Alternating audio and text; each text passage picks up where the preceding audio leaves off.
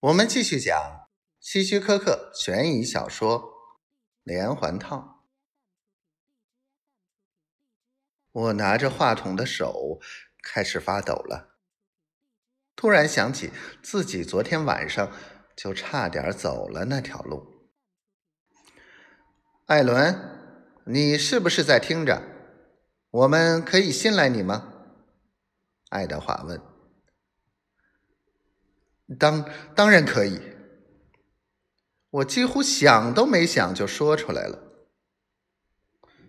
那好，艾伦，你或许不是世界上最好的主管，但至少你是诚实的。我们正在重新考虑，准备由你担任分部主任。希望你不要辜负总部的期望。谢谢，我会尽力的。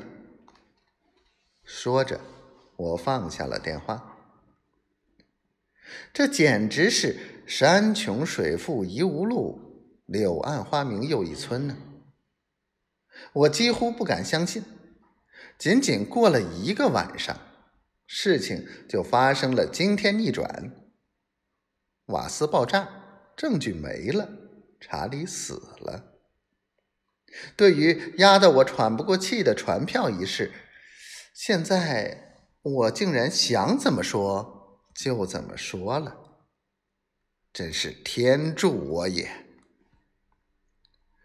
我正暗暗庆幸时，突然一个问题闯入我的脑海：查理的那个女友呢？他为什么没有去报案？想到这里，我又出了一身冷汗。他可能是个有夫之妇，如果这种事抖了出来，对他也不光彩。可能就是这个原因。我自己找到了答案，心情一下子又变得舒畅起来。想着。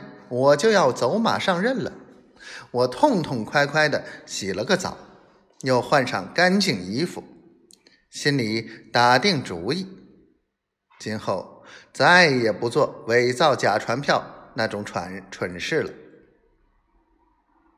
正当我打领带的时候，门铃响了，我拉直领带，然后去开门，只见莎莉站在门外。